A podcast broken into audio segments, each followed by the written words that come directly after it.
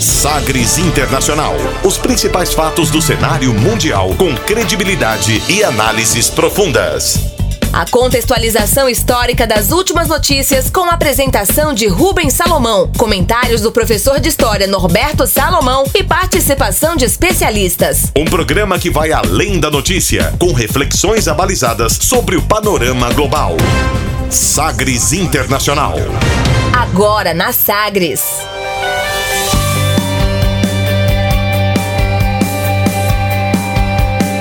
Olá, seja muito bem-vindo a mais uma edição do Sagres Internacional. Estamos chegando, essa é a edição número 91, comigo, Rubens Salomão. E a partir de agora, com você, ouvinte Sagres, os fatos precisos e análises credenciadas sobre os principais temas mundiais. E você confere nesta edição o tema do dia Chile aprova plebiscito histórico porque é tão polêmica a Constituição que quase 80% dos chilenos decidiram trocar. Donald Trump e Joe Biden adotam estratégias diferentes de campanha nos últimos dias antes da votação, que acontece na próxima terça. Coronavírus, o que a Europa está fazendo para tentar conter a segunda onda? A justiça boliviana anula ordem de prisão contra o ex-presidente Evo Morales. Diplomatas que vão sobrevoar a Amazônia com o vice Mourão ouvem ONGs sobre o desmatamento. Você vai ter mais detalhes, mais informações no nosso giro sobre a segunda onda de coronavírus no mundo. E ainda você vai ouvir a música mais tocada nas paradas do Egito nesta semana. Fique ligado, Sagres Internacional está no ar. Você conectado com o mundo. Mundo. O mundo conectado a você. Sagres Internacional. E como sempre, o programa conta com a produção comentários do professor de História e Geopolítica, Norberto Salomão. Oi, professor, tudo bem? Oi, Rubens, tudo bem? Olá aos nossos ouvintes. Estamos aqui mais uma vez para avaliarmos, analisarmos o cenário internacional e o que está pegando aí, né? As eleições, chegando na reta final, as eleições é, dos Estados Unidos. Os dois candidatos, é, é, parece que agora nessa reta final houve uma aproximação, né, o que as pesquisas apontam, e aí vamos revelando esses elementos. Além disso, é, a França também pegando fogo com pandemia, com alguns atentados terroristas, né? É o cenário, como sempre, muito, muito agitado. Vamos que vamos, na edição 91 do Sagres Internacional. Você manda aqui o seu feedback pra gente. WhatsApp da Sagres 984001757 e também por e-mail no jornalismo arroba sistemasagres.com.br. A gente começa o programa, como sempre, conferindo declarações de destaque nesta semana. Agora, as frases bem ou mal ditas por aí. Sí, pero las canciones. Hated man in the world, that's the question. Abre aspas. E como tem sido na última, nesta e nas próximas semanas, pelo menos na próxima semana, o quadro Abre aspas é dedicado às eleições nos Estados Unidos. A gente ouve os candidatos à presidência Donald Trump e Joe Biden que adotaram estratégias diferentes nos últimos dias de campanha antes da votação desta terça-feira, dia 3 de novembro. Abre aspas para Donald Trump, pela ordem, e Joe Biden. Washington, D.C. is shut down. The mayor shut it down. So we have a hotel. I don't know if it's shut down, if you're allowed to use it or not. And uh, if that's the case, we'll probably stay here. But we're going to have a tremendous victory. It's going to be a victory like none other. It's the most important election of our lives. But guess what? It's starting to rain. I'm going to shorten this for you all. I don't see America that way. In 2008 and 2012, you placed your trust in Barack and me. Well, guess what? Each day we were in office, we worked for you, the entire country. It was never about red states or blue states, always about the United States of America. o que foi que ele disse? O que foi que ele? É, para traduzir o que disseram aí nesses trechos aqui pensados nesta semana de eventos de campanha nos últimos dias de Donald Trump e Joe Biden, o Trump disse ali em dois momentos diferentes. Um deles foi uma entrevista em frente à Casa Branca, ele foi perguntado ali sobre a dificuldade dele realizar os eventos presenciais que tem realizado na sua campanha. São comícios mesmo, né? Cheio de gente, em auditórios, enfim, é, em espaços grandes e com muita gente, apesar da segunda onda de coronavírus que está atingindo números altos lá nos Estados Unidos. Questionado, Donald Trump disse sobre o evento que seria realizado nesta quinta-feira. O distrito de Washington está fechado. O prefeito fechou. Então nós temos um hotel e não sei se vai ser permitido que o usemos ou não. Se for o caso, provavelmente ficaremos aqui. Fecha aspas. Em um outro trecho, Trump disse já em um dos comícios nesta semana, aspas, mas nós temos uma vitória tremenda, teremos uma vitória tremenda, e será a vitória mais importante de nossas vidas. Fecha aspas para Donald Trump. Depois, no trecho seguinte, Joe Biden, em um dos eh, eventos que ele tem realizado, disse o seguinte no discurso, abre aspas, Vejam só, está começando a chover, então eu vou resumir. Não vejo a América desta forma dividida, o tema era esse ali no final do discurso. Não vejo a América dessa forma. Em 2008 e 2012, vocês colocaram sua confiança em Barack e em mim, referência ao ex-presidente Barack Obama. E adivinhem, em cada dia em que estivemos no cargo, nós trabalhamos para vocês em todo o país. Nunca foi sobre os estados vermelhos ou os estados azuis, mas para os Estados Unidos da América. Fecha aspas, ali foi terminando o discurso nesse evento o Joe Biden. Presidente Donald Trump, eh, professor, estou falando aqui sobre essas diferenças na agenda, né, na forma de adotar estratégias nas, na reta final mesmo, agora tem poucos dias. Donald Trump tem na agenda, nos últimos cinco dias, antes da próxima terça-feira, 17 comícios presenciais. Nesse fim de semana e tudo.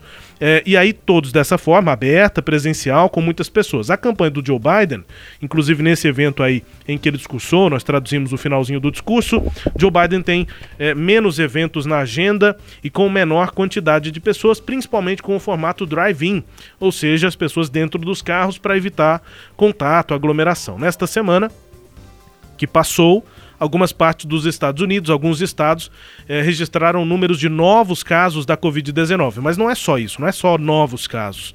É porque novos casos já estavam sendo registrados antes. Sim. A curva aparentava uma descendente, ela caiu e agora esses novos casos estão no índice de infecção superior ao pico da primeira onda de coronavírus lá nos Estados Unidos, tem preocupado muito, e aí foram feitas algumas pesquisas, principalmente pela NBC e pela CNN, sobre como os eleitores, os americanos, recebem as estratégias de campanha. 60% rejeitam essa estratégia presencial do Trump, 64% aprovam a estratégia mais isolada, Branda, mais distanciada do, do, do, Joe Biden. Isso é uma análise sobre estratégia de campanha. Se os eleitores veem com bons olhos. Se isso vai interferir no voto efetivamente, é, é outra questão. É outra coisa. Né? né? Isso é, é a avaliação sobre os eventos. Tudo bem, a pessoa, as pessoas não estão achando tão legal que o Trump faça isso. Agora, outra coisa é em quem vão votar.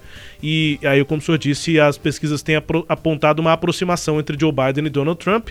E o colégio eleitoral é aquela incógnita que a gente tem falado nas últimas semanas. É isso. E, e uma correria danada, né, Rubens e ouvintes?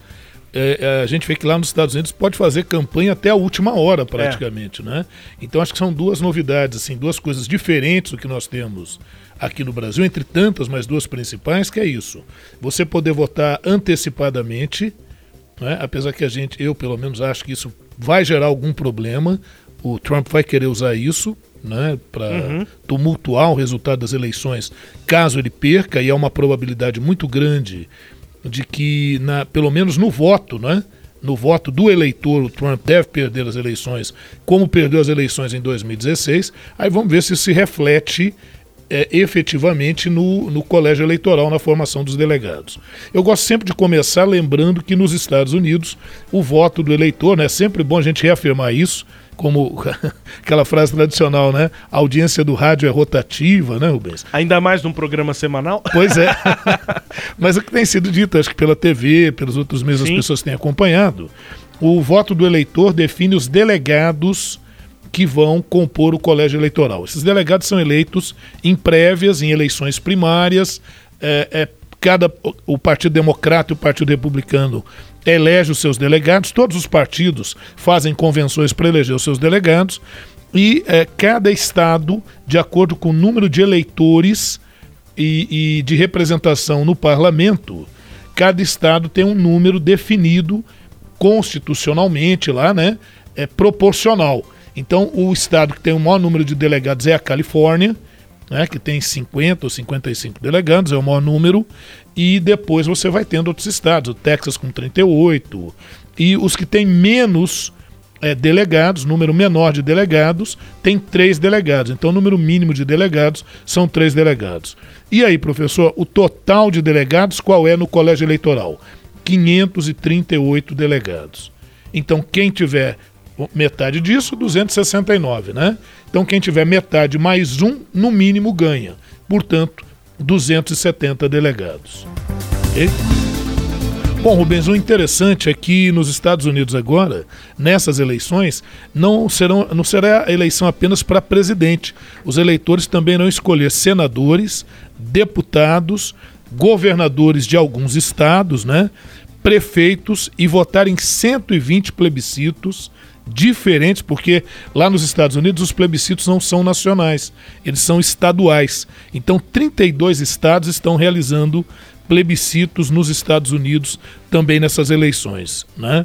É, se você pegar aí, nós vamos ter eleição para 13 governadores e variados plebiscitos. No Mississippi, os eleitores é, é, irão, por exemplo, decidir se aceita a nova bandeira do Estado. Então, uhum. porque a bandeira lá do estado do Mississippi, que já foi um estado confederado e tal, tem elementos lá da confederação e alusão a, ao escravismo, né? Então, é, vai ter que ver o que, que vai acontecer lá. Isso tem a ver com a questão racial também nos Estados Unidos. Os eleitores de Rhode Island devem decidir se aceitam mudar o nome do estado para retirar uma referência a plantações onde pessoas negras eram escravizadas. Ponto forte nessas eleições, questão racial. Nebraska e Utah votam para retirar das suas constituições estaduais trechos que ainda se referem à escravidão como forma de punição por crimes. Trechos antigos que deveriam ser reformados não foram, vai precisar de um plebiscito.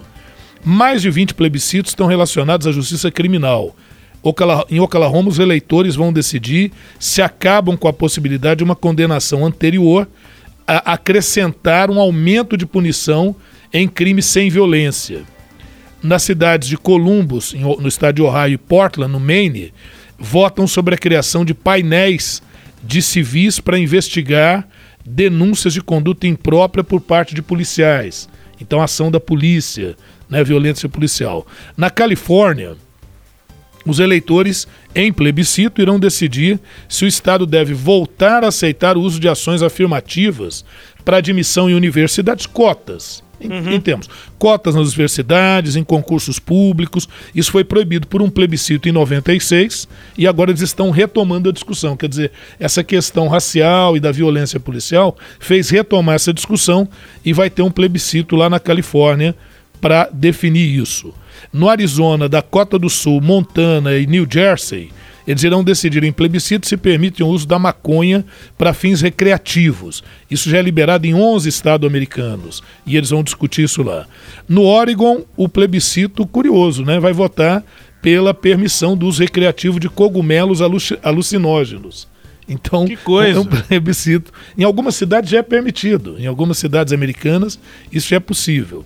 Os eleitores de Porto Rico, nós já fizemos um, uma edição aqui sobre Porto Rico, uhum. que é, é, é, um estado, mas um estado que faz parte dos Estados Unidos, mas não é estado membro. É um protetorado dos Estados Unidos. Uhum. Né?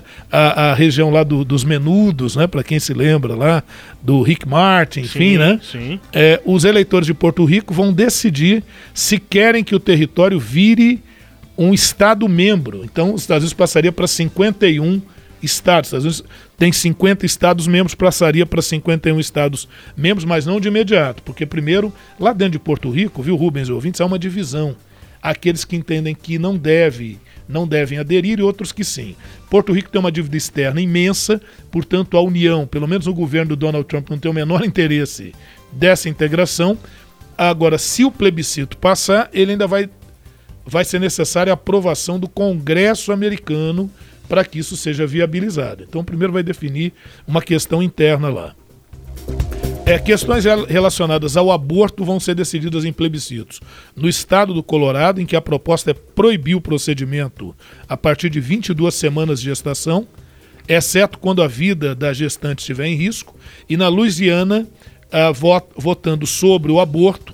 Uh, essa proposta está sendo discutida porque a Constituição Estadual é, não protege o direito ao aborto. Então isso vai ser definido ali. Na Flórida, os eleitores decidem sobre a proposta de aumentar gradualmente o salário mínimo estadual e o que foi questão de discussão entre o Biden e o Trump em, em, em, lá nos debates para que o valor da hora paga chegue a 15 dólares. Né? E, é, isso até 2026, uma forma progressiva. Tem mais coisa aqui dos Estados Unidos. Você vai me falando aí, se eu prossigo. Vamos lá, vamos fazer vamos esse lá. resumo, né? É, resumão aqui. Ô Rubens, o, o Trump e o Biden, uh, uma matéria feita pela BBC no dia 27 de, de outubro, é, e eu achei interessante, trouxe aqui. Propõe lá oito pontos diferentes entre a proposta do Trump e a do Biden. Há pontos que há uma certa aproximação, mas oito diferentes. Então, no caso do Donald Trump, em relação ao coronavírus, o que, que o Trump afirma. Ele afirma que não, deve, eh, não se deve ter medo do coronavírus, nem deixar que ele domine vid a vida das pessoas. A prioridade é manter a economia aberta e evitar confinamentos. Isso foi o que ele adotou, o que ele tem adotado, a gente está vendo aí resultados práticos disso. Ele é contrário a obrigar o uso de máscaras em nível nacional, prefere que cada estado tome a sua decisão e aparece em eventos públicos e privados sem máscara, já testou positivo por Covid e tal, né? ele determinou a saída dos Estados Unidos da Organização Mundial de Saúde. Inclusive deixou de dar aquela, aquele auxílio econômico que os países que fazem parte do MS têm que dar. Tomou medidas para acelerar o desenvolvimento de uma vacina contra a Covid-19 e gastou 10 bilhões para isso. Já o, do, o Joe Biden, em relação ao coronavírus, ele afirma que é necessário levar este vírus a sério, porque ele não irá embora automaticamente e que é preciso obedecer à ciência. É, a base fundamental é isso: obedecer à ciência, promete reverter a saída dos Estados Unidos da Organização Mundial de Saúde e apoia o desenvolvimento de uma vacina, claro, isso é um ponto comum, né? Promete um programa nacional de rastreamento e contatos e testes grátis para o corona. Bom, já com relação à América Latina, o Donald Trump ele prioriza o, o, o corte do fluxo migratório do México e dos países da América Central em direção aos Estados Unidos, com ameaças econômicas, embargos econômicos a esses governos. Né? Tem proximidade com o presidente Jair Bolsonaro, a quem recebeu pessoalmente, então é uma afinidade até de discurso, né? e pelo aumento de. E, e, e, evitou criticar os focos de incêndio na Amazônia. Ele busca não, o Trump busca não entrar nessa questão. Aumentou a pressão contra o governo da Venezuela com sanções unilaterais ao setor petroleiro e a funcionários do presidente Nicolás Maduro, a quem ele considera um ditador, um tirano na região. Evita conceder o Estatuto de Proteção Temporária, a sigla em inglês lá, né, TPS, a imigrantes venezuelanos para que possam viver legalmente nos Estados Unidos por causa da crise em seu país. Então ele tenta retardar isso. Teve uma abordagem de guerra fria em relação a Cuba, revertendo aquela reaproximação que o Obama tinha iniciado. Né? Já o Joe Biden propõe aumentar a cooperação regional em temas que levam à migração para os Estados Unidos, é, vinda de países da América Latina, eh, pretende discutir questões como violência, pobreza, pandemia do coronavírus. Quer oferecer ao Brasil um fundo internacional de 20 bilhões de dólares para deter o desmatamento na Amazônia e diz que o país pode enfrentar consequências econômicas se não o fizer. Então o que ele propõe é, o que ele propõe é uma pressão para mudança da política do governo Jair Bolsonaro em relação ao meio ambiente. Aqui eu já vou falando também de outros pontos. É o contrário né? das vistas grossas que o Trump tem feito. Tem né? feito até o momento. É. Ele defende uma nova política para Cuba, revertendo limitações impostas e propõe justamente o contrário do Trump, né? O, o estatuto de proteção temporária a imigrantes venezuelanos uhum. para que eles possam viver legalmente. Receber as pessoas lá. Isso, né? ele já põe justamente o contrário. E é nessa linha que vai também a, a proposta de política externa do Trump, né? A política externa do Trump é uma política de confrontação, de retomada de atuação no Afeganistão, é, defende uma negociação pessoal com a Coreia do Norte, uma aproximação com Kim Jong-un, né, em busca da desnuclearização do país. Só que ele já tentou isso em 2018, teve um início de acordo, houve até uma esperança. Em 2019, tudo caiu por terra. O Kim Jong-un volta a atuar em 2020 da mesma forma, né? acelerando o seu processo nuclear. No Oriente Médio, promove alguns acordos, mas aquilo que a gente já discutiu no, no programa, com países que na verdade são aliados, como os Emirados Árabes Unidos. Para tentar fortalecer Israel, né? E, Exatamente, o, Netanyahu. Isso. E o Joe Biden, na política externa, afirma que os Estados Unidos devem voltar a liderar diante dos desafios globais e trabalhar de forma conjunta com as democracias e eliminar discursos demagógicos ou populistas. Óbvio, ele está fazendo uma referência à extrema-direita. Né? Propõe restaurar a, a Organização dos Estados Americanos, a OTAN, né? e quer retirar a grande maioria dos soldados americanos que estão no Afeganistão e focar na missão de combate ao Qaeda e do Estado Islâmico defende o acordo nuclear com o Irã, a retomada das negociações, um acordo nuclear com o Irã. E no Oriente Médio apoia o acordo histórico de paz entre Israel, países árabes e talvez promover uma questão mais efetiva em relação à Palestina, né? Bom, é isso. Basicamente você tem isso na economia. O Trump bate duro aí em relação à China, né? Prefere acordos é, bilaterais, enquanto que o Biden ele está muito preocupado em estender o seguro-desemprego, é, em tentar uma política com a China, uma política muito mais de negociação, muito mais diplomática, né? E diz que respeitará o Banco Central, coisa que o Trump também critica, ele critica muito o Banco Central, né? É, o comércio, a gente já falou um pouquinho dessa questão da China, o meio ambiente e a imigração as políticas são bem claras de cada lado, né? E, por fim, a questão do aborto. É, o Donald Trump ele busca dificultar ao máximo o acesso ao aborto, retirando proteções federais às mulheres que optam por realizar o procedimento. Promete escolher para a Suprema Corte juízes que questionem a histórica sentença de 1973 que legalizou o aborto em todo o país até a 28ª semana de gestação. Uhum. E sua mais recente indicada, nesse sentido, para a Suprema Corte, a, juíza M. Coney Barrett, é, que assumiu na última terça-feira. Né? O Joe Biden, em relação ao aborto, diz querer proteger o direito das mulheres de escolher e manter a, a, a, a questão legal de acesso ao aborto, promete uma lei federal que proteja a sentença de 1973, aquela questão da possibilidade de aborto até a 28 oitava semana de gestação, se opõe à confirmação é, de indicação de juízes conservadores. Né? Ele, obviamente, tem uma perspectiva mais liberal.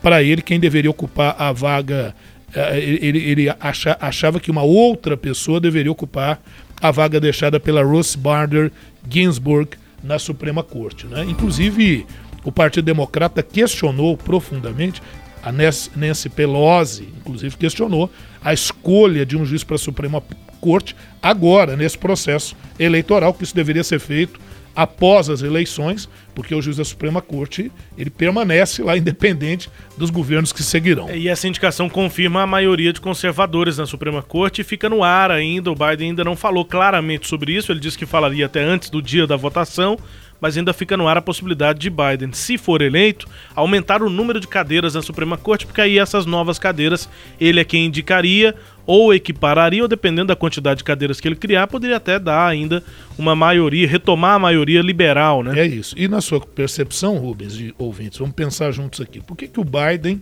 é, tem evitado falar sobre isso? Porque é lógico que a, a tendência dele é aumentar o número de cadeiras, porque hoje eles estão perdendo de seis contra três com a indicação e agora. E qualquer lado que, pelo qual ele se, se definir, ele vai perder voto de alguém, né? de algum Exatamente. desses lados. Isso divide a população lá. Né? Melhor ficar quietinho, né?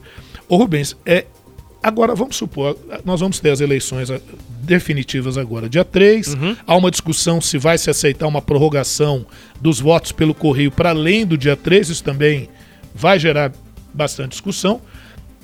Quem define isso é a Suprema Corte, a gente já entendeu, são seis conservadores contra três liberais. Eles não vão aceitar, provavelmente, votos que cheguem depois do dia 3 de novembro agora. Bom, mas apuradas eleições, supõe, é muito difícil por tudo que os índices de pesquisa apontam. Mas pode acontecer. E se der empate? E se der 269 votos a 269 votos lá no, no, no colégio eleitoral. E aí? E aí, como é que se resolve isso? Bom, a 12 emenda da Constituição norte-americana já fez uma definição sobre isso, né? Nesse caso, uh, os representantes da Câmara é que vão decidir. Mas é um voto por Estado. Então, os isso significa que uh, uh, cada Estado vai, tem direito a um voto, independente do número de representantes que tenha no parlamento. Lá são 50 representantes. Então, para levar, alguém vai ter que ter 26 votos. Né? É, isso significa que o Alasca, com apenas um representante na Câmara, vai ter o mesmo peso da Califórnia, com os 53 congressistas que tem lá. Uhum. Né? Então, o voto vai ser, nesse caso, por Estado. Então, os representantes do Estado vão ter que se virar lá para porque tem democrata, tem republicano, coisa, Estado, eles vão ter que se virar lá para votar e definir alguma coisa, né? Uh, um outro aspecto muito interessante é que pela atual composição da Câmara, e a Nancy Pelosi já levantou essa questão, pela atual composição da Câmara, o Donald Trump ganharia a disputa, né? Porque ele detém 26 delegações estaduais contra 23 democratas. A exceção é a Pensilvânia, porque na Pensilvânia você tem é, dos 18 representantes que ela tem, nove são republicanos e nove são democratas. Então isso geraria, poderia gerar um impasse. Bom, se mesmo assim, vamos supor que fique empatado, 25 votos uhum. a 25 votos. Aí o Congresso tem que indicar, é, é, pro, é, vota novamente, tenta desempatar, não deu desempate de jeito nenhum. Aí o Congresso tem que indicar o vice-presidente de um dos dois candidatos, o Senado, perdão, indica o vice-presidente, a indicação do Senado, para que ele fique interinamente na presidência até que haja um processo de desempate. Dentro desse Dentro... novo colégio que serão os, os deputados. Exato. Agora o detalhe é que, bom, o, o, Trump venceria se fosse o Congresso atual. Só que quem vai definir isso é o novo Congresso. Com essa tendência, pelo menos até a agora. A é no dia 20 de janeiro. Então tem que ver. Então veja como é que é importante essa eleição que vai ter agora também para a composição do novo Congresso americano. É, caso de empate. Pro né? caso de empate. Né? Sempre lembrando que lá nos Estados Unidos é, coincide, coincide né? essa eleição agora uhum. com a do presidente. Mas, na verdade, ela, ela, ela, é feita de maneira que, na metade do mandato do presidente, você tenha novas eleições para a Câmara dos Deputados, o que permite é, que você quase que faça um recall. Né? Se o presidente estiver indo bem, ele consegue fazer maioria. Se não, né? Não consegue. Então, essas eleições também nós vamos ter que fazer avaliações depois do, da repercussão dela nesse sentido. Outra coisa, já houve algum empate assim? Bom, em 1824, é, quatro candidatos existiam, houve empate entre esses candidatos e partiu para esse sistema de desempate. E quem ganhou foi justamente quem teve menos voto dos eleitores, que foi o John Adams, que acabou vencendo. Então, em 1824 nós tivemos esse processo. Agora, na reta final da campanha, né, Rubens? O Joe Biden e o Trump, eles centraram a campanha no meio oeste, principalmente naqueles, naquele chamado cinturão da ferrugem, onde há grande desemprego, né? Então, eles centraram a campanha no Michigan, que tem 16 delegados, o Wisconsin, que tem 10 delegados, Minnesota também com 10, Pensilvânia com 20 delegados. Até a última a, percepção de eleição na, na sexta-feira, até ontem, mais de 80 milhões já tinham votado antecipadamente nos Estados Unidos. E para a gente encerrar, lembrar que na história recente dos Estados Unidos, os 12 estados que tradicionalmente são decisivos são a Flórida, com 29 delegados, a Pensilvânia com 20, Ohio com 18, Michigan com 16, Carolina do Norte com 15, Virgínia com 13, Wisconsin com 10, Minnesota com 10, Colorado com 9, Iowa com 6, Nevada com 6, New Hampshire com 4. Isso totaliza 156 delegados. Então é nesses estados que a estratégia dos candidatos centra aí as suas uh, colocações. Bom, e os outros? Bom, aí nós temos estados tradicionais. O Texas, com 38 delegados, tradicionalmente é republicano. A Califórnia, com seus 55 delegados, tradicionalmente é democrata. Então, é, não há uma tendência muito clara de mudança nesses estados. Então, eles vão brigando aí pelos chamados swing states, né? os estados que modificam aí a sua percepção acerca do voto. É isso, quadro abre aspas nesta edição 91 do Sagres Internacional, dando, entre outros pontos, né, as perspectivas aí para Joe Biden eleito ou para Donald Trump reeleito, o que é que cada um apresenta nessa disputa. Além do quadro abre aspas, temos agora tempo para o tema do dia. Navegando pelos mares da informação. Sagres Internacional. Chilenas y chilenos, hemos llegado a un momento verdaderamente histórico para los destinos de la patria. En breves horas más, el gobierno que me honro en presidir hará entrega del poder político a las nuevas autoridades elegidas democráticamente por el pueblo chileno. Se inicia así un crucial periodo en el devenir de nuestra nación.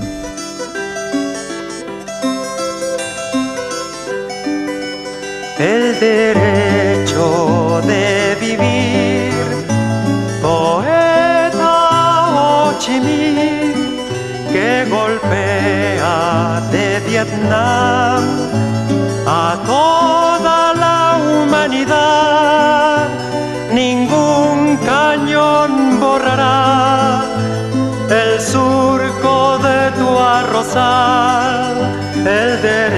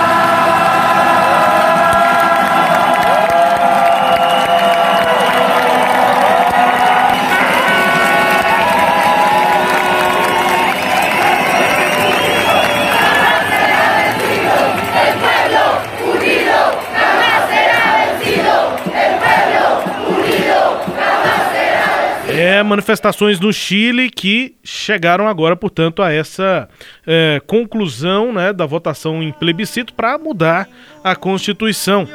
E uma manifestação muito emocionante, emocionada de todos que participaram, centenas de pessoas aí cantando a música El Derecho de Vivir en Paz, de Victor Hara. O, milhares de pessoas acompanharam viol- violonistas que tocaram essa música, O Direito de Viver, Viver em Paz, do artista Victor Hara. Ele foi preso, torturado, teve as mãos decepadas e depois foi fuzilado pela ditadura do general Augusto Pinochet. Isso aconteceu em 1973. É, a gente ouviu um trecho do último discurso feito por Pinochet nessa ditadura chilena. O ato, essa manifestação, aconteceu em outubro de 2019. Naquele momento eh, de manifestações, foi realizado em frente à Biblioteca Nacional em Santiago, com centenas de violonistas tocando e as canções de Victor Hara, enquanto a multidão cantava as músicas. E essa música é um hino de luta contra a ditadura, o direito de viver em paz. Interessante é que a letra da música fala sobre a Indochina, sobre o, Vietnã, é, canhões, a guerra, né? E dizia que é preciso é, continuar a luta em busca do direito de viver em paz. E aí, num trecho, ela, a música diz que isso aconteceu na Indochina, mas o direito de viver em paz, né, fazendo referência à ditadura chilena, professor. É, e essa questão de colocar a Indochina remete claramente à interferência do imperialismo dos Estados Unidos, o que eles acusam também, né? O chileno sabe que houve uma interferência direta dos Estados Unidos para que o Augusto Pinochet, em 1973, derrubasse o governo do Salvador Allende, um governo de esquerda, né? O Salvador Allende foi eleito nos anos 70 por uma coligação de esquerda e isso não interessou aos Estados Unidos, principalmente porque o Allende começou a fazer nacionalização de empresas estrangeiras, propor uma, realizar uma proposta social mais abrangente que não interessava ao grande capital, né? E, e o governo dos Estados Unidos começou a fazer boicotes à economia chilena, é, justa a produção de cobre do Chile, justamente para ir minando o governo do Allende. Aí, obviamente, o país começou a estourar em greves, começou a ter problemas, e aí as Forças Armadas, a pretexto de restabelecer a ordem, se vincula ao capital dos Estados Unidos e o Augusto Pinochet assume o poder no Chile. Há aqueles que negam que tenha ocorrido ditadura no Chile. Não sei, você prender alguém e decepar as mãos de um compositor porque ele faz composições contrárias ao governo, É. se isso fuzilado, é fuzilado com 44 tiros. Para ter certeza mesmo, né? Então, assim, é óbvio que houve uma ditadura sangrenta no Chile, uma ditadura terrível no Chile, e quando chegou nos anos 80, o governo Pinochet queria dar a impressão de que ele estava flexibilizando. E aí nós vamos ter essa Constituição que é de 1980, é uma Constituição extremamente paternalista, é, que restringe uma série de direitos, principalmente de organização e articulação partidária. Agora, é óbvio que depois nós tivemos, em 1989, no processo de flexibilização no Chile, né, o que eles chamam de concertação, concertação no termo, viu, Rubens? Já caiu até numa prova da Federal, a moçada ficou louca. Falou, gente, o que, que é isso, será, né? Então a concertação foi esse arranjo que foi feito, porque no Chile também houve um processo de transição da ditadura do Pinochet. O Pinochet conseguiu eh, permanecer no poder, inclusive como chefe supremo das Forças Armadas e depois como senador vitalício. né? É, é, pois bem, é, no ano passado, o, o, o Sebastião Pinheira teve à frente um, um manifestações em função do transporte público, mas isso acabou contaminando outras questões, outras demandas da população chilena. A princípio ele manda reprimir duramente, mas aí é obrigado a recuar, negociar até chegarmos ao plebiscito que aprovou essa possibilidade de mudança de, de estabelecimento, não só de mudança, mas o estabelecimento de uma nova constituição no Chile. É. É bem verdade que a Michelle Bachelet, que já esteve à frente da presidência no Chile, havia proposto essa mudança, mas houve uma resistência muito grande. E aí o- o- os setores mais conservadores conseguiram eleger o Sebastião Pinheira. E agora vamos ver no que que isso pode gerar no Chile, porque a mudança dessa Constituição, é, as principais demandas são justamente nesse sentido, de que o Estado reassuma funções sociais, que o modelo neoliberal, porque o Chile, é, com o apoio de Margaret Thatcher e de Ronald Reagan, o Chile foi o laboratório do neoliberalismo ah, já nos anos 70, em meados dos anos 70. Né? Aquela coisa de privatizações. Né? É- não estamos entrando aqui se privatização é boa ou ruim, mas a maneira como foi feita no Chile acabou trazendo resultados muito difíceis, muito complicados. Né? Essa manifestação aí que nós ouvimos, né, o povo ali cantando em frente à bibli- à biblioteca eh, em Santiago, aconteceu no início daquele processo de reivindicações, de manifestações de rua em outubro de 2019. Dali em diante houve essa repressão violenta, né, que o professor citou do, do governo de Sebastião Pinheira, che- chegou a chamar os manifestantes de arruaceiros, enfim, in- inclusive com, com repressão de fato muito violenta, né, com, com imagens terríveis, né, de pessoas que chegaram a ficar mutiladas por bombas, por tiros, pessoas que morreram, eh, foram assassinadas pela polícia nesses confrontos. Ou seja, só para deixar claro que eh, esse cenário de muita gente tocando violão, cantando a música, isso é o início das manifestações. Depois não teve espaço para isso, Sim. até que o Pinheira voltou ali à razão e, e- e deixou essas, essas eh, repressões violentas eh, de lado. É, de outubro até março de 2020, esses movimentos ficaram conhecidos como estalido social. Isso. Né? Quer dizer, o estouro social. É, e, e é isso, né? Agora, em Rubens, nessa mudança, porque havia uma proposta de formação de uma assembleia mista. Foi recusada, né? Pois é, a gente fez inclusive um tema na época dessas manifestações sobre o Chile, né, sobre a história da ditadura no Chile. Hoje nós passamos mais en passant sobre essa questão. Tá lá no nosso tema eh, no início desse ano de 2020, a partir das manifestações do final de 2019. E nós concluímos aquele tema falando exatamente sobre a principal manifestação. Eram manifestações meio dif- difusas sobre vários temas, mas uma eh, que permeava todas as reivindicações era exatamente a mudança na Constituição que vem agora. 78% dos eleitores votaram pela mudança na carta atual, 22% rejeitaram essa proposta.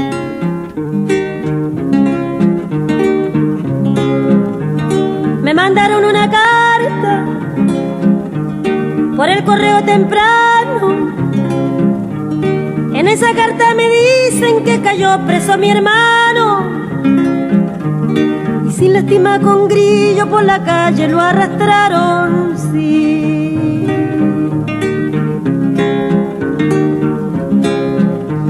La carta dice el motivo que ha cometido Roberto. Voz marcante de Violeta Parra com a música La Carta. A Violeta Parra, além de ser compositora, cantora, artista plástica, ceramista chilena, é considerada a mais importante folclorista, fundadora do que é chamado de música popular chilena. E ela também é considerada a mãe da canção comprometida com a luta dos oprimidos, dos explorados lá no Chile, tendo sido autora de eh, canções assim é, inapagáveis da história, como Volver a los 17. A gente vai ouvir essa música logo daqui a pouco. E essa que a gente ouve agora, La Carta, é, cantada em momentos de enorme comoção revolucionária nas barricadas e nas ocupações, tem entre seus versos um deles em que essa carta conta para alguém que leia a carta, ou que ouça a carta cantada, é, professor, um dos versos é: Os famintos pedem pão, chumbo lhes dá a polícia. Música de Violeta Parra, La Carta, daqui a pouco a gente ouve Volver. Forte envolvimento social, né? Volver a los 17, que teve inclusive uma antológica gravação de Milton Nascimento junto com Mercedes Sosa. Dessa música Volver a los 17, essa é La Carta, na voz de Violeta Parra, professor. É isso. Agora, essa assembleia, o que eu achei interessante, né, Rubens, a curiosidade é que essa assembleia constituinte, ela será é, eleita no dia 21, no dia será em abril, não tem uma data ainda, eles vão achar, escolher uma data. Em abril, né? Já pensando aqui no 21 de abril nosso aqui, ó. em abril de 2021, né? E é para eleger os representantes 50% mulheres, 50% interessante, homens. Né? Muito interessante. Na votação é, que ocorreu domingo, os eleitores também decidiram que a Constituinte não será mista, porque havia se proposto uh, uma mescla dos parlamentares que já estão na, na, na, no Congresso chileno com 50% de outros novos eleitos. Não, decidiu-se que será um, um, uma Assembleia Constituinte absolutamente nova, inclusive propondo também a participação indígena, que ainda está para ser definida. Né? Agora, o que se critica, né, Rubens, é, é, o que, que eles criticam dessa Constituição que foi deixada pelo Pinochet? Bem rapidinho, fácil, fácil. Primeiro, que ela não tem legitimidade porque essa Constituição foi feita num regime ditatorial sob o regime militar de Pinochet. Então não vem legitimidade nela. Apesar de mudanças que ocorreram em 89, em 2005, eles entendem, né, a população chilena, quem está se manifestando, entende que isso não foi suficiente e que se mantém ranços da ditadura chilena nessa Constituição. Também é só, só para comparar, né? Nós aqui no Brasil estamos tão acostumados com o termo PEC, porque Sim. a nossa Constituição já mudou tantas vezes desde 1988. Uhum. Em outros países, não, como no Chile, as mudanças são é, é pequenas, raras. Né? Modestas, né? É, é, e, e, e, e mantém-se a rigidez daquela Isso, Constituição é. anterior, é. quer dizer, não houve interesse de uma mudança mais profunda. Veja que, a, a, olha o que aconteceu, a Michelle Bachelet, o que ela tinha proposto, e não foi aprovada porque não teve o apoio de outros setores, ela propõe apenas uma reforma na Constituição. Óbvio, uma reforma uhum. profunda. Não, não veio a reforma. Mas não uma nova. Agora já vai vir uma nova, né? É, eles também criticam a rigidez da Constituição e a manutenção de elementos, resquícios autoritários. Né? É, a Constituição, ela, ela, ela busca, viu, Rubens, deter em alguns pontos dela é, a atuação popular de forma mais efetiva, a participação dos partidos. Então, é, é, o papel político da sociedade certamente vai ser redimensionado nessa nova Constituição. Uma outra crítica é a questão do envolvimento social do Estado, né? Quer dizer, aquela, a, a, na verdade, a nova Constituição ela é completamente neoliberal e faz uma rejeição ao keynesianismo, ao estado do bem-estar social. Então, o que aconteceu? O Estado tornou-se apenas um subsidiário, aquela questão do Estado mínimo, delegando a saúde, a educação e a previdência social a setores privados. E o Estado apenas como um fiscal para ver se esses organismos privados funcionam. Como aqui no Brasil a gente tem as agências, né? Reguladores. É, que muitas vezes não funcionam. Então, eles fazem uma crítica. A privatização foi um dos pilares do modelo de Pinochet em sua Constituição. Serviços básicos como eletricidade, água potável passaram às mãos de particulares e sofre críticas hoje violentas, principalmente pelo aumento da pobreza em vários setores da sociedade chilena, né? Uh, e aí está se falando o seguinte: olha, não significa que uma Constituição vai resolver todos os problemas, mas é um primeiro passo para trilhar esse longo caminho pela justiça social no Chile, é o que alguns manifestantes acabam afirmando.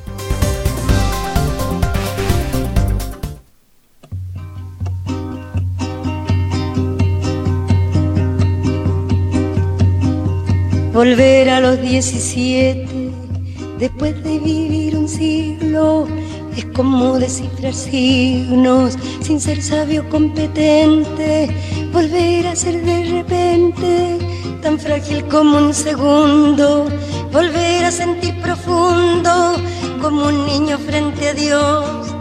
Eso es lo que siento yo en este instante fecundo.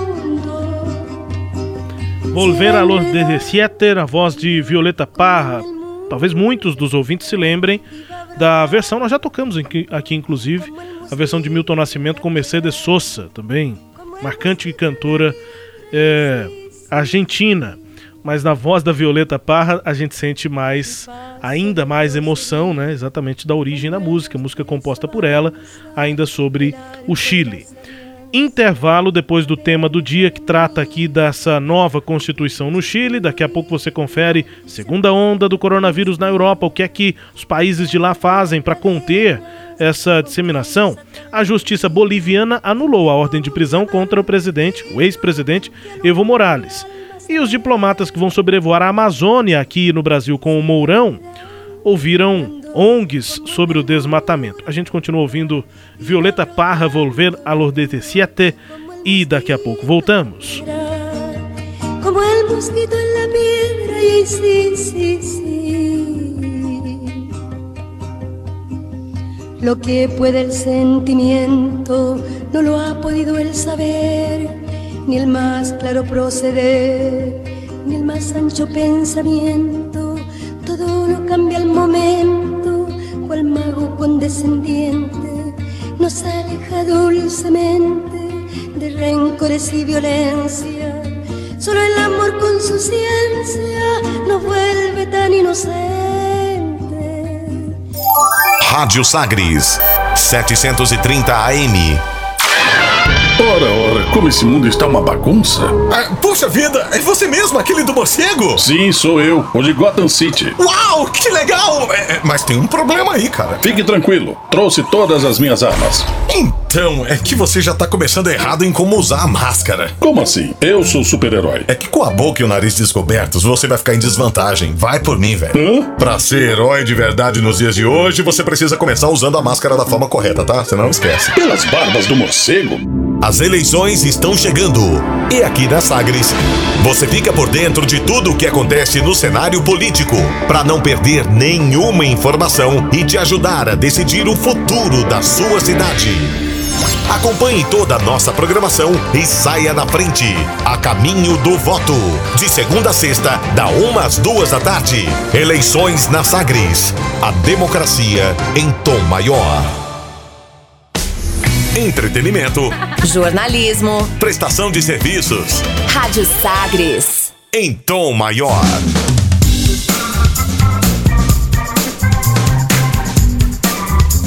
Estamos de volta com o Sagres Internacional número 91, comigo Rubens Salomão, com ah, os comentários do professor de História e Geopolítica Norberto Salomão.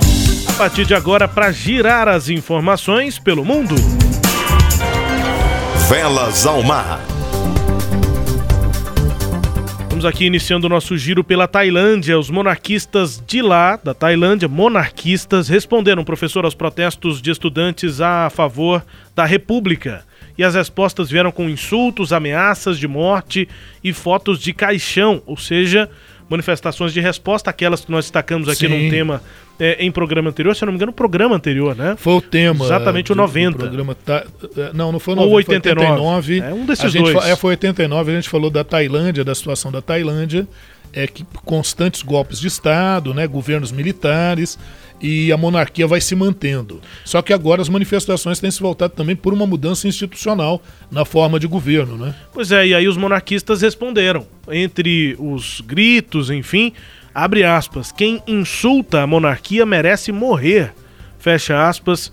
É, são imagens aí que circulam na internet como um desses apoiadores gritando frases como essa. Então a tendência é de que passemos a ver aí conflitos maiores Vão ou menores, mas conflitos lá na Isso, Tailândia. Exatamente.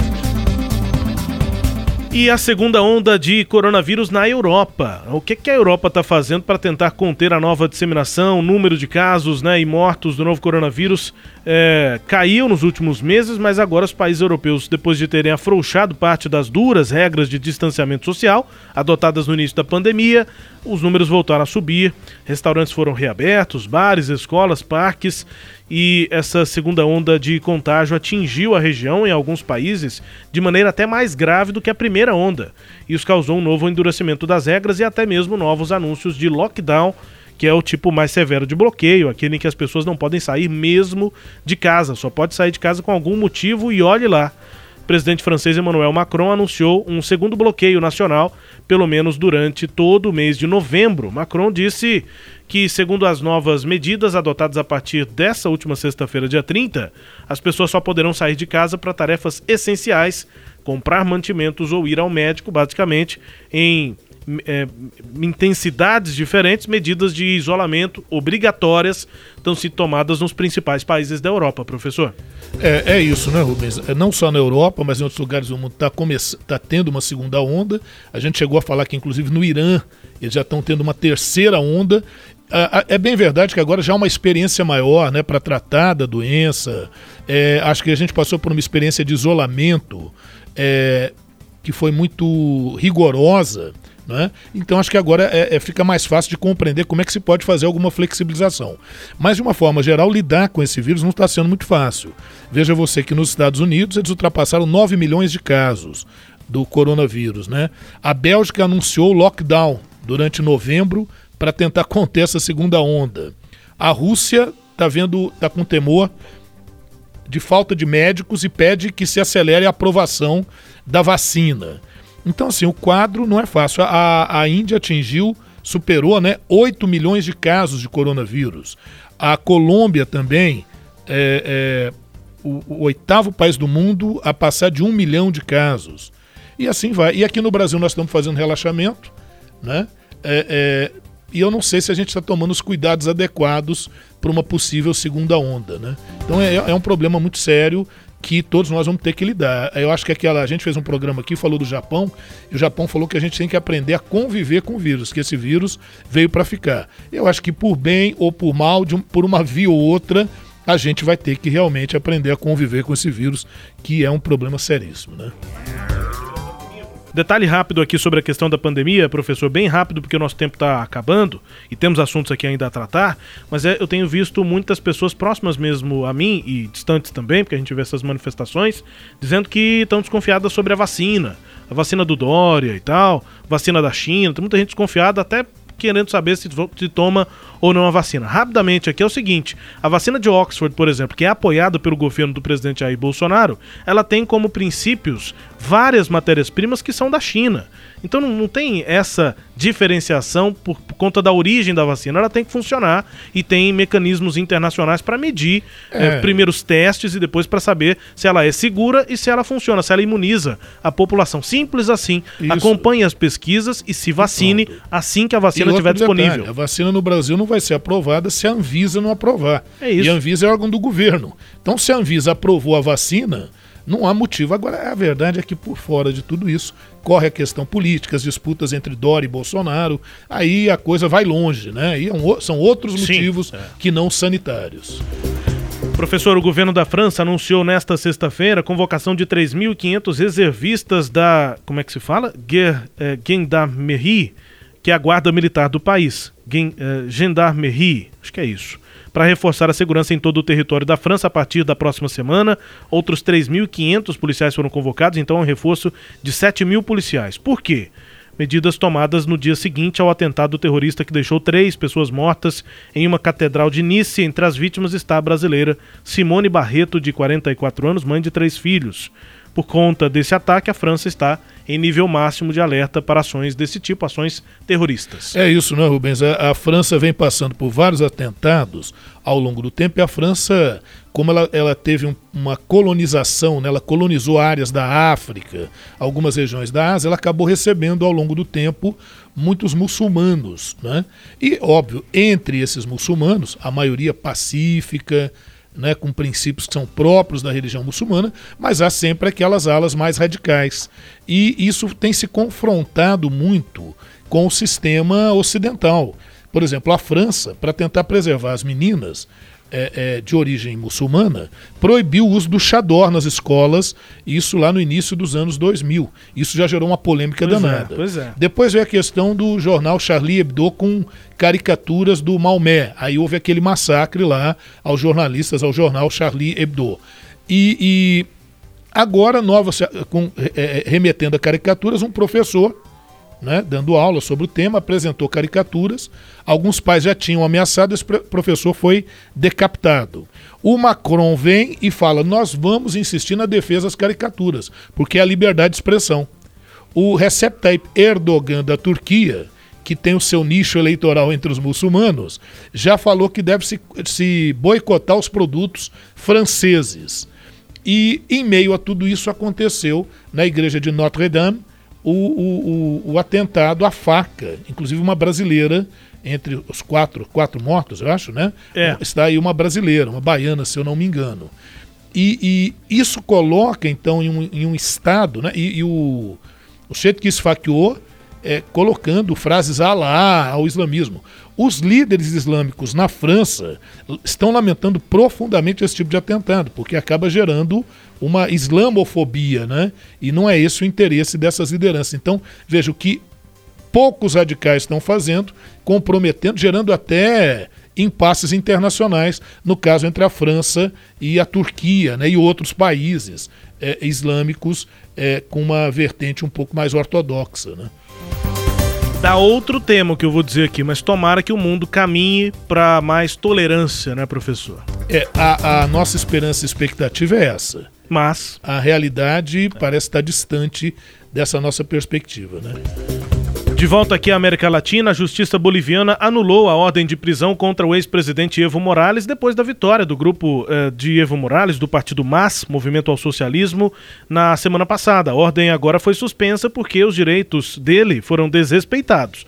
Basicamente, o direito à defesa, pois o ex-presidente não foi devidamente convocado. Pelo menos essa foi a avaliação do juiz que proferiu essa decisão anulando a ordem de prisão contra Evo Morales. Procuradoria-Geral da Bolívia tinha acusado Morales de supostos crimes de terrorismo e seu financiamento, né, de financiar isso, os crimes de terrorismo. Isso. O inquérito continua. É, a prisão foi suspensa porque ele nem ouvido não tinha sido ouvido, mas ele continua respondendo. Isso tudo vai ser avaliado porque o Luiz Arce, que é quem vai assumir a presidência, é do partido do Evo Morales, mas ele, se ele quiser pacificar a, a Bolívia, ele não pode pender nem para um lado nem para o outro. Então as instituições têm que estar fortalecidas. Lógico, vai haver uma, um favorecimento aí, de alguma maneira, do Evo Morales, mas muita injustiça contra o Evo foi cometido naquele processo. Em grande parte, culpa dele próprio, que forçou a barra para um quarto mandato de uma forma muito estranha. Né? Ah, os moldes latino-americanos de forçar a manutenção no poder. Mas uma coisa não pode justificar a outra. Né? É isso. Sagres Internacional também com as notícias do Brasil. O Ernesto nos convidou. Brasil Internacional. Para você que não acompanha, o Ernesto nos convidou, a música do Adoniran Barbosa, porque o nosso ministro de Relações Exteriores é o Ernesto, Ernesto Araújo inspiração a ele, mas hoje a notícia vem de um dos membros do governo que também trata diretamente das questões internacionais e, em destaque, das questões ambientais. Diplomatas que vão acompanhar o vice-presidente Hamilton Mourão em uma viagem de avião pela Amazônia na semana que vem, também estão se reunindo com entidades brasileiras que atuam na proteção ao meio ambiente e aos povos indígenas. Na última sexta-feira, representantes da União Europeia participaram de uma conferência com entidades do Instituto Socioambiental, ISA, a Federação das Organizações Indígenas do Rio Negro e com o líder indígena Dário Copernaua, da Rutucara Associação Yanomami. O objetivo desses encontros é ouvir a avaliação dos ambientalistas sobre a política do governo Jair Bolsonaro direcionada ao meio ambiente e à questão indígena. Talvez o sobrevoo não será suficiente para ter noção de tudo que essas associações possam apresentar para eh, os representantes internacionais, professor. Pois é, isso. Essa questão de sobrevoo é um argumento antigo para isso você tem satélites. Então você, dependendo da afirmação que você fizer, você vai cair em descrédito, né? Você, você vai ficar ainda mais desmoralizado. O governo brasileiro pode ficar mais desmoralizado ainda nessa questão. Inclusive um roteiro que havia sido proposto por esse voo, depois observaram passava justamente por áreas que estão desmatadas, né? Então não, tem que ver se isso aí vai funcionar. Eu não estou acreditando. Eu acho que é, de, uma, de um lado demonstra uma boa vontade com relação ao tema ambiental. O Mourão ele tenta conduzir a coisa de uma forma até mais, eu diria que até melhor do que a do Ricardo Salles, né? Mas é, é, a questão é, a floresta amazônica tem que ter a sua preservação dentro daquilo que é racional e científico.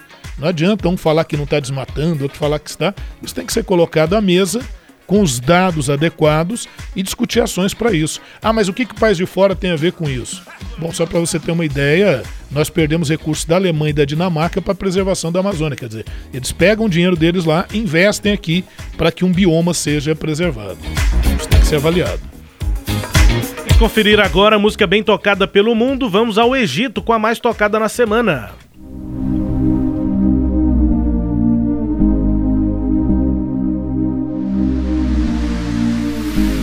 J'aurais supporté les larmes qui me traversent le corps et qui font couler mes larmes. J'aurais supporté les balles, dissocier le bien du mal, les yeux recouverts d'un voile. Mais j'ai su voir dans ton âme, j'y ai vu de nombreuses vagues et des plantes qui se fanent. Donc j'ai dû briser le vase qui contenait ton esprit. Ya Habibi, Ya Habibi, tu es tombé comme la pluie. T'as déboulé dans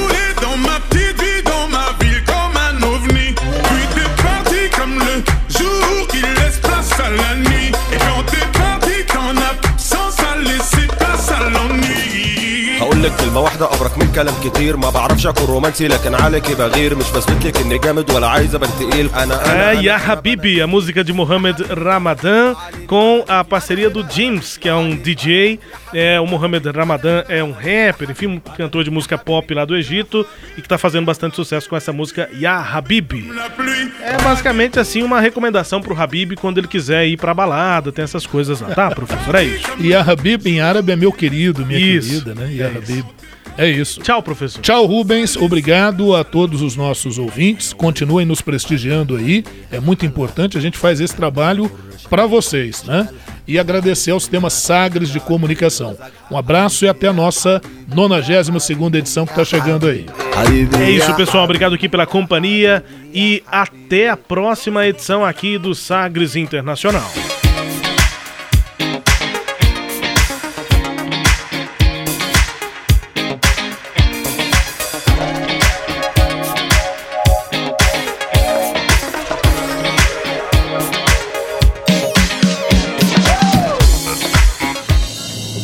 Você ouviu Sagres Internacional. Os principais fatos do cenário mundial com credibilidade e análises profundas.